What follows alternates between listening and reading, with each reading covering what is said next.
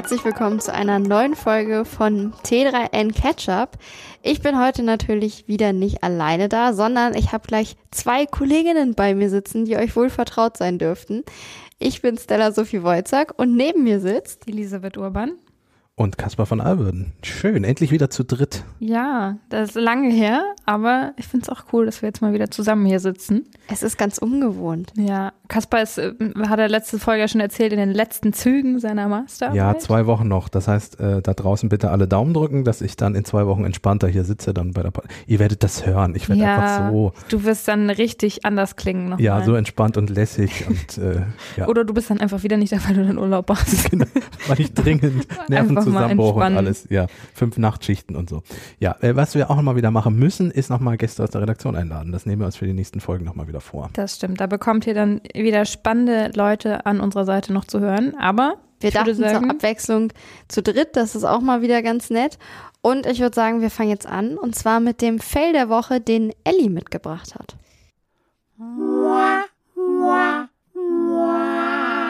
Der Fail der Woche.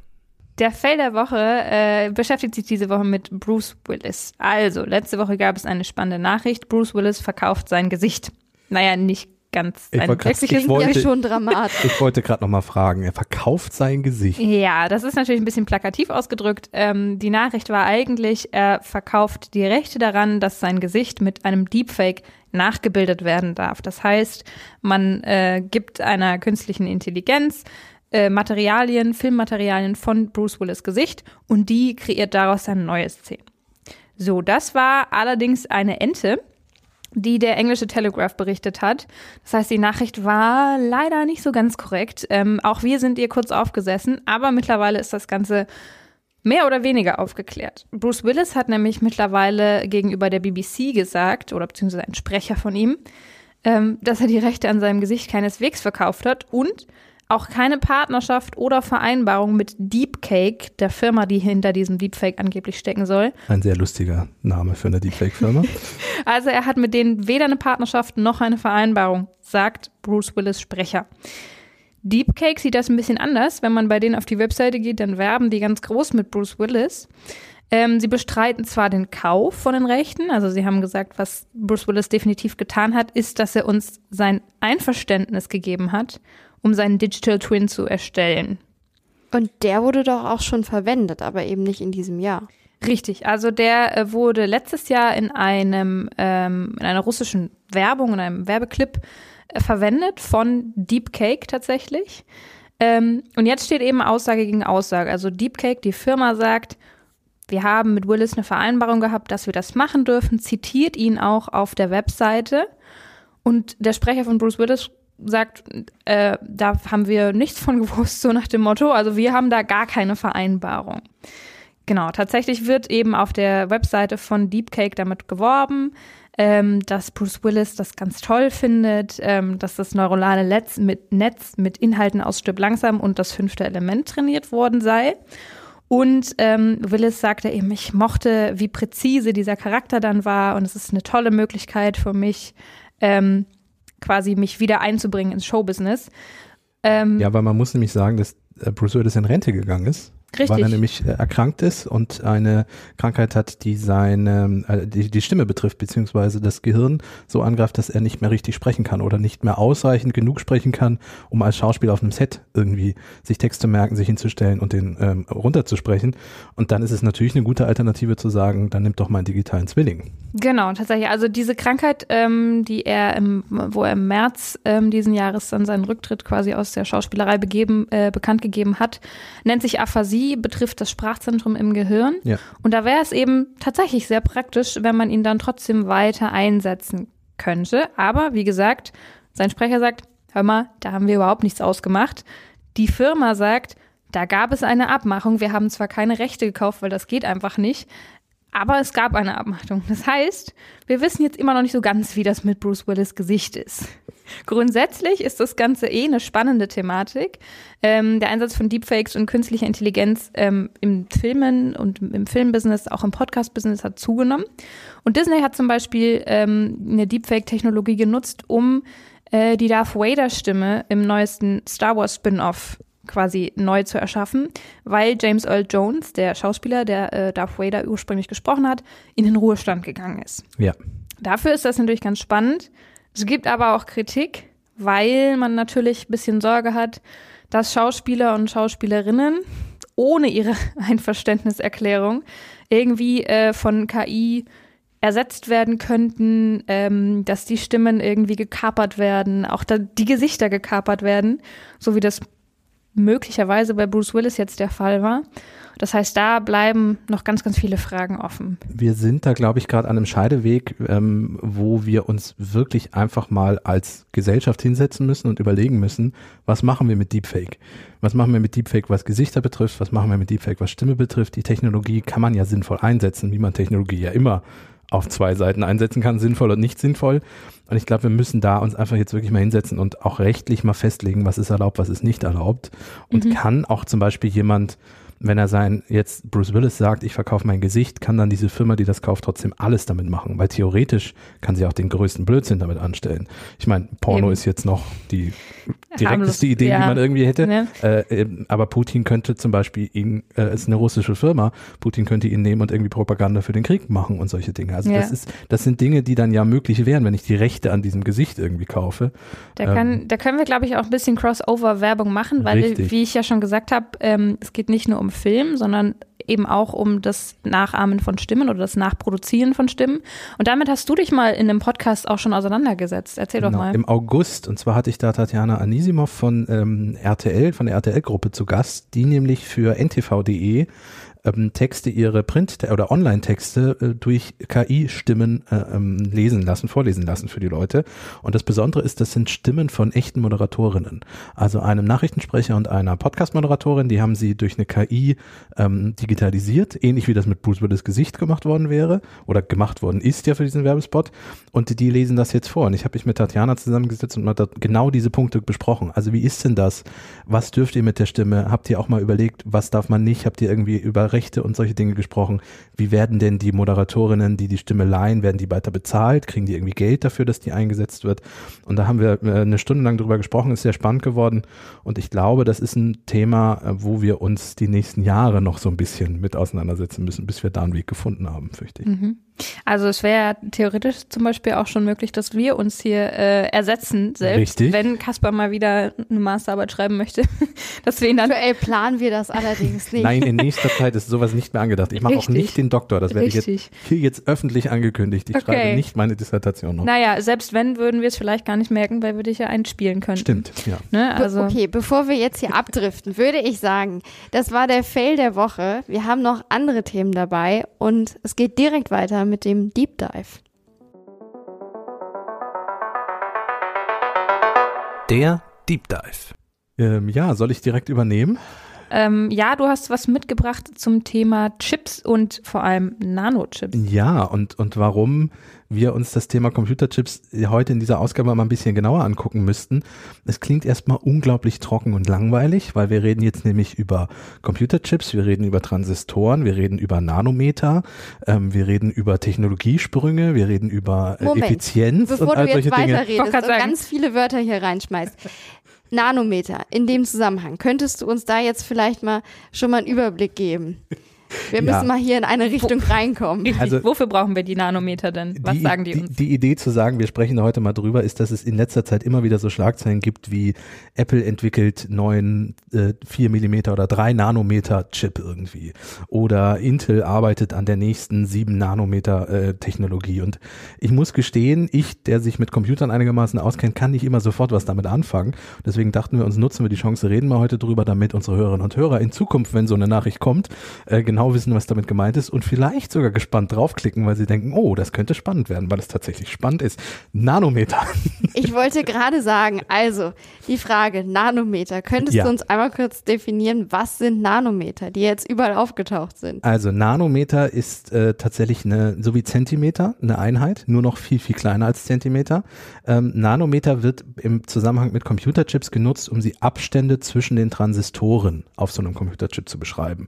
Und ganz ganz, ganz, ganz vereinfacht ausgedrückt, je kleiner diese Nanometerzahl ist, also je kleiner diese Zahl, die angegeben wird, also fünf, sieben oder wie auch immer, umso besser. Und warum? Warum besser? Weil je kleiner der Abstand ist, umso effizienter werden Informationen zwischen den einzelnen Transistoren ausgetauscht und umso kürzer ist der Weg. Und deswegen ist der Weg, ist es effizienter, das auszutauschen. Heißt im Umkehrschluss, je kleiner der Abstand ist, umso mehr Informationen kriege ich mit weniger Energie übertragen. Das heißt, die Leistung steigt und der Energieverbrauch sinkt.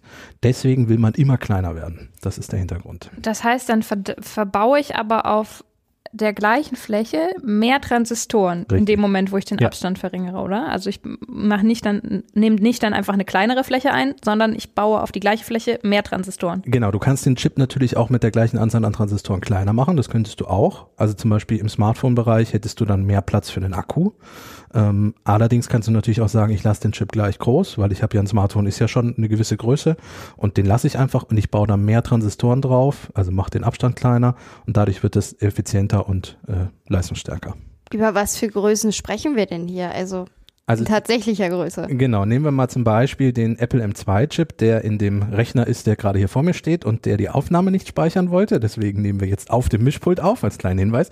Ähm, dieser äh, Chip ist fünf, hat eine 5-Nanometer-Technologie. Das heißt, der Abstand zwischen den Transistoren ist 0, und jetzt muss ich mitzählen, 0,00005 Zentimeter auseinander. Ich habe auch mitgezählt, war richtig. Sechs Nullen, Dankeschön. Kannst du mal irgendwie einen Referenzwert, was das so in Realität ist, nennen? Tausende Male dünner als ein Haar, ein menschliches. Ah, okay. Also der Abstand ist wirklich klein, muss man an der Stelle sagen.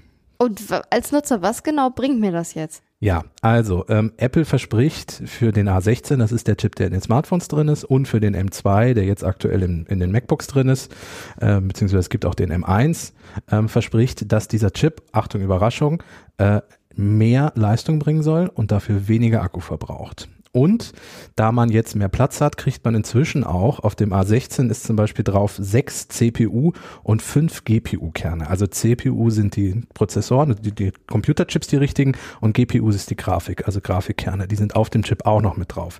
Das heißt, klar, man wird immer kleiner, man hat mehr Platz, um immer mehr auch unterzubringen. Deswegen ziemlich viel. Und das MacBook, ich habe es ja gerade schon angesprochen, es ist tatsächlich so, dass der Akku viel, viel länger hält als man beim alten Rechner. Aber der ist ja jetzt relativ neu. Ist es ja. nicht meistens so am Anfang, dass der Akku einfach noch leistungsstärker ist? Ja, aber der Sprung ist schon enorm. Also klar, natürlich baut der Akku mit der Zeit ab und man muss gestehen, von meinem alten MacBook, von meinem alten Dienstrechner, bevor der jetzt ausgetauscht wurde, eine Stunde mehr war nicht mehr drin. Dann ging er aus. Das lag am Akku, zugegeben. Aber auch als der neu war, da war ein Intel-Chip drin und der war natürlich nicht in dieser 5-Nanometer-Verfahren gefertigt, sondern deutlich größer. Ich weiß jetzt gerade nicht aus dem Kopf, wie groß der war, aber größer.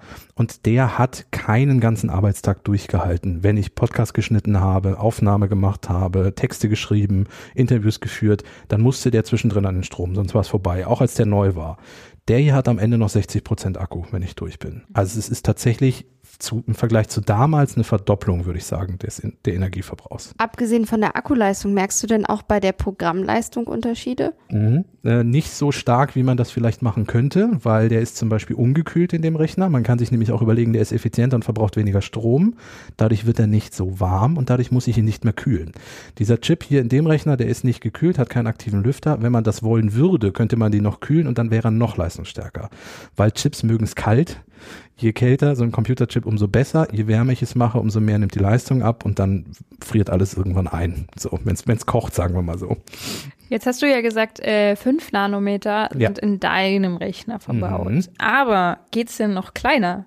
Ja, lange Zeit dachte man, bei zwei wäre Schluss, beziehungsweise zwei wäre nicht möglich. Bis dann IBM, also auch eine große Computerfirma, die man kennt, ähm, im Mai 2021 angekündigt hat, ha, wir haben zwei Nanometer geschafft. Also nochmal deutlich kleiner. Und sie versprechen, dass dieser Chip tatsächlich äh, auf der Größe einer Briefmarke 50 Milliarden Transistoren unterbringen kann. Also 50 Milliarden ist schon eine ganze Hausnummer. Äh, IBM sagt, dieser Chip wäre 45 Prozent leistungsfähiger als bisherige Chips, also den, den ich schon habe, und spart nochmal 75 Prozent an Strom. Also das heißt, technologisch sind wir auch da immer noch weiter und werden immer noch besser.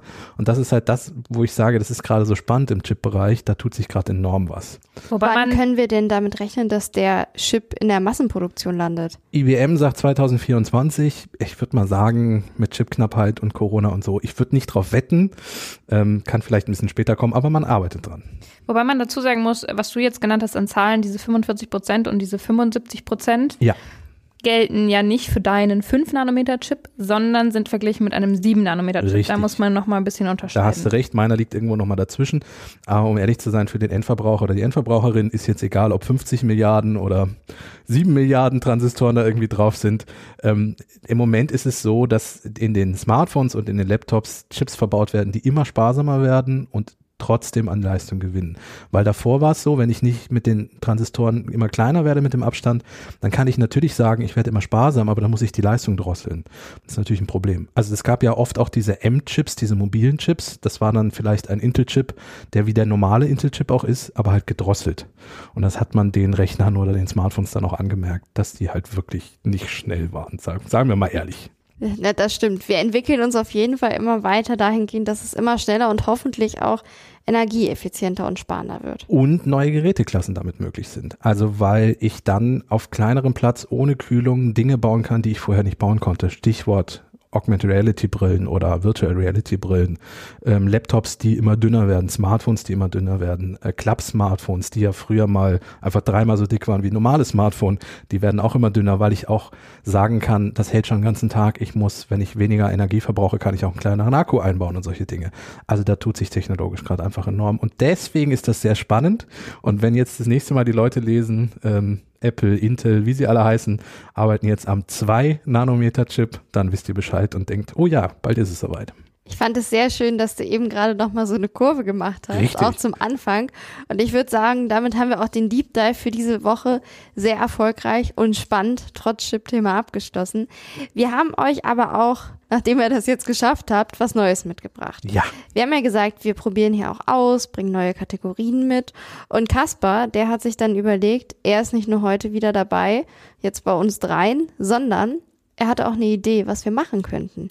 Ja, es ist, äh, ich meine, das wird vielen Menschen da draußen so gehen, dass sie immer mal wieder durchs Netz wabern und abends auf der Couch irgendwie liegen und dann irgendwie äh, bei Reddit unterwegs sind oder Google oder was weiß ich nicht oder irgendwelche Nachrichtenportale offen haben und dann Hast über. Hast du deine Masterarbeit prokrastiniert, sag mal? Weiß ich nicht, weiß ich nicht. Man muss ja auch Pausen machen. Man muss ja auch so, Pausen machen. Ja, ja. Pausen sind wichtig. Richtig. Und ähm, dabei ist eine neue Rubrik entstanden. Ja, weil das ist keine, keine unglaubliche Erfindung. Ihr werdet jetzt nicht vom Stuhl fallen, aber wir haben uns überlegt, dass wir einfach jede Woche ein Netzfundstück auch nochmal mitbringen, weil es immer wieder Dinge gibt, wo man denkt, was zur Hölle soll das denn sein, bitte?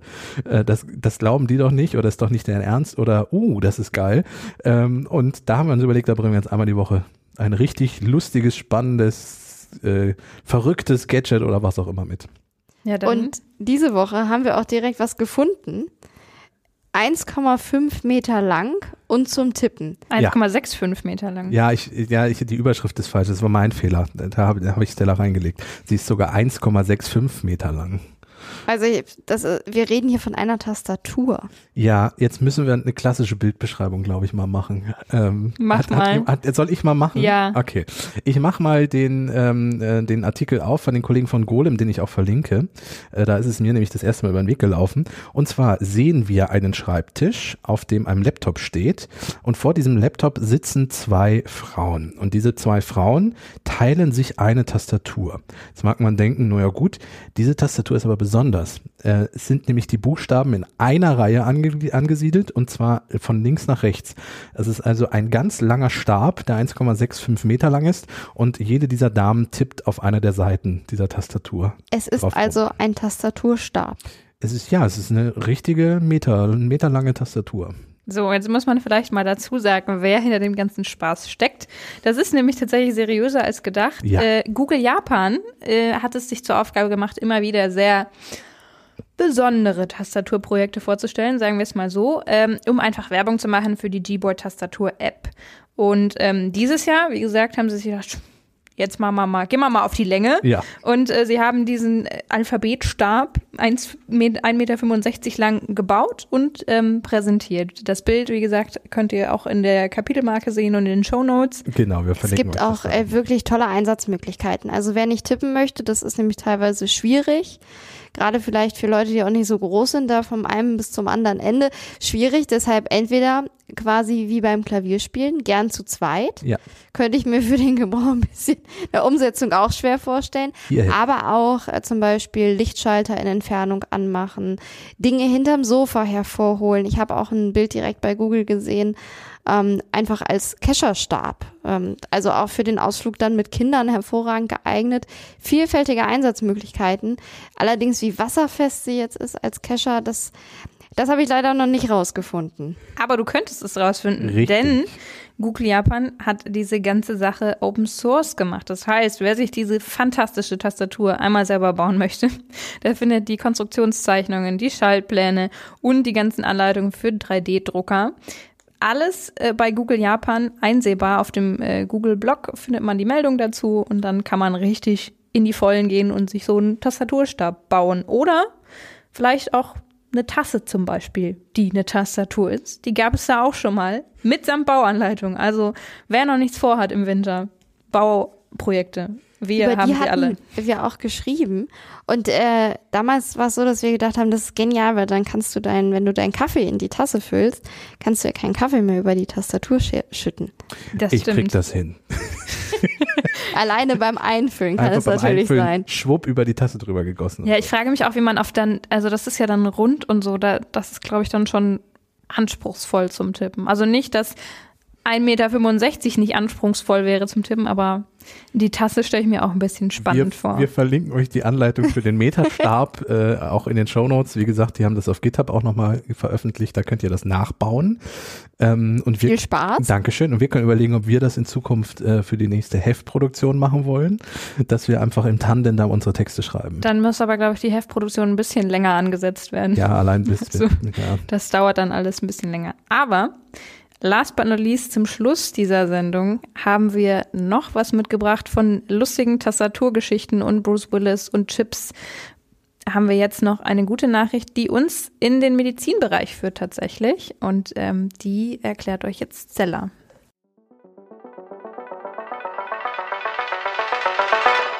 Die gute Nachricht. Genau, und damit übernehme ich auch direkt. Es geht um Mikroroboter. Und die sollen dabei helfen zu heilen, zum Beispiel bei Lungenentzündung.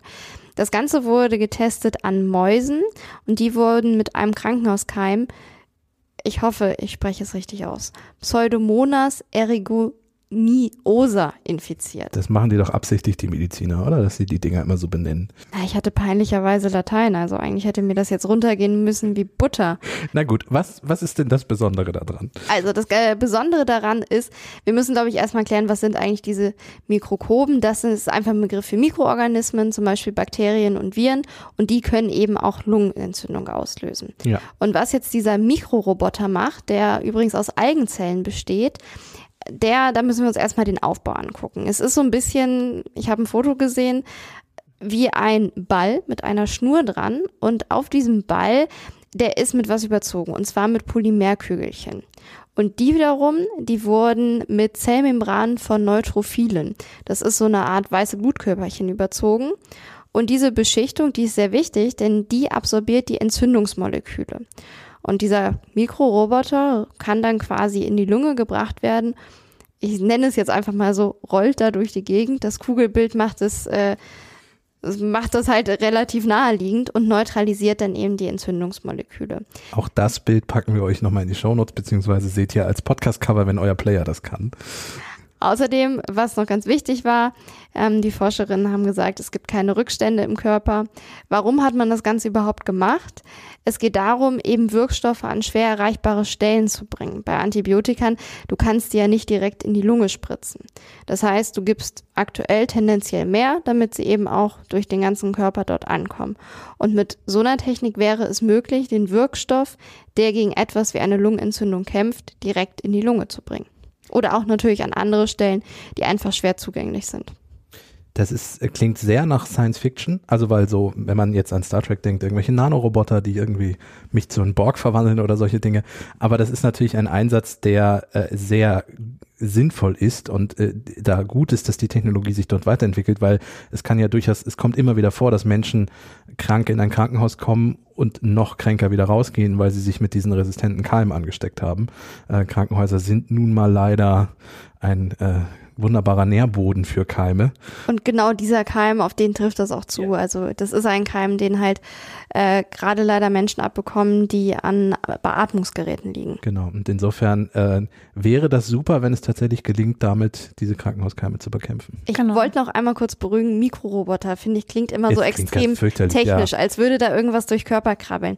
Ich hatte ja kurz erwähnt, Algen. Ja. Und diese Algen sorgen quasi für eine Art Schwimmen. Das heißt, das ist äh, keine Batterie, die da irgendwie Kein mitwirkt. Metall. Nein, nein, das ist nein, wirklich nein. Alge, Nanopartikel und das Ganze wird zu 100 Prozent, sagen zumindest die ForscherInnen, auch wirklich abgebaut. Ja, ist ja im Grunde nichts anderes als eine Körperzelle dann. Genau. Ja. Ich muss zugeben, ich habe es mir ein bisschen unfreiwilligerweise zur Aufgabe gemacht. Ich finde, guten, unsere guten Nachrichten sind immer super, aber es gibt immer ein Aber. Und auch diesmal kann ich. Ellie wieder mit ihrem ich, Aber. Richtig, ich kann es nicht lassen. Nee, es ist ja auch wichtig, weil wir sagen, wir wollen konstruktiven Journalismus machen. Da gehört aber auch zu natürlich zu sagen, etwas ist gut und bringt uns in die Zukunft. Aber es stimmt ja, Münze hat immer zwei, wenn nicht sogar drei Seiten. Also. Ja, diese Münze hat vielleicht auch tatsächlich nur eine Seite. So weit, so, so negativ bin ich noch nicht. Aber man muss dazu sagen, dass bisher nur Tests an Mäusen durchgeführt wurden. Richtig. Also das Ganze ist noch nicht irgendwie im menschlichen Körper tatsächlich approved, sondern bisher ähm, sind diese Mikroroboter mit äh, an Lungenentzündung infizierten Mäusen ausprobiert worden. Da hat das aber äh, sehr gut geklappt. Also die ähm, Forscher haben da zwei Versuchsgruppen gehabt eben und die ähm, Versuchsgruppe, die dann mit Mikrorobotern behandelt wurde, ähm, ist komplett am Leben geblieben. Die unbehandelte Versuchsgruppe muss man dazu sagen, ist bei Tierversuchen leider häufig so der Fall, ist äh, tatsächlich innerhalb von drei Tagen gestorben. Dementsprechend ähm, ist das tatsächlich sehr, sehr gut gelaufen. Und jetzt bleibt noch abzuwarten, wann das auch für Menschen irgendwann tatsächlich funktioniert. Generell ist es ja noch ein frühes Stadium der Forschung, aber es ist eben ein Schritt, der jetzt bestimmt noch vertiefend erforscht wird. Und vielleicht in ein paar Jahren ist das dann noch keine gängige, aber zumindest eine Medizin, die ausprobiert werden kann, um ja. Menschenleben dann auch zu retten. Und äh, das finde ich ein sehr schönes Schlusswort. Und ich würde sagen, damit verabschieden wir uns auch, der, auch aus der heutigen Folge. Ja, vielen Wie Dank immer, fürs Zuhören. Abonniert uns sehr gerne, wenn ihr noch nicht habt. Äh, aktiviert auch die Benachrichtigungen, damit ihr immer schön die neuen Folgen ins Postfach gespült bekommt. Und äh, wir hören uns dann nächste Woche am Mittwoch wieder, würde ich ja, mal sagen. Mit Netzfundstücken, guten Nachrichten und äh, ohne Computerchips diesmal. Richtig. Ganz vertraut, nur mit Originalstimmen. Macht's gut. Tschüss. Tschüss. Tschüss.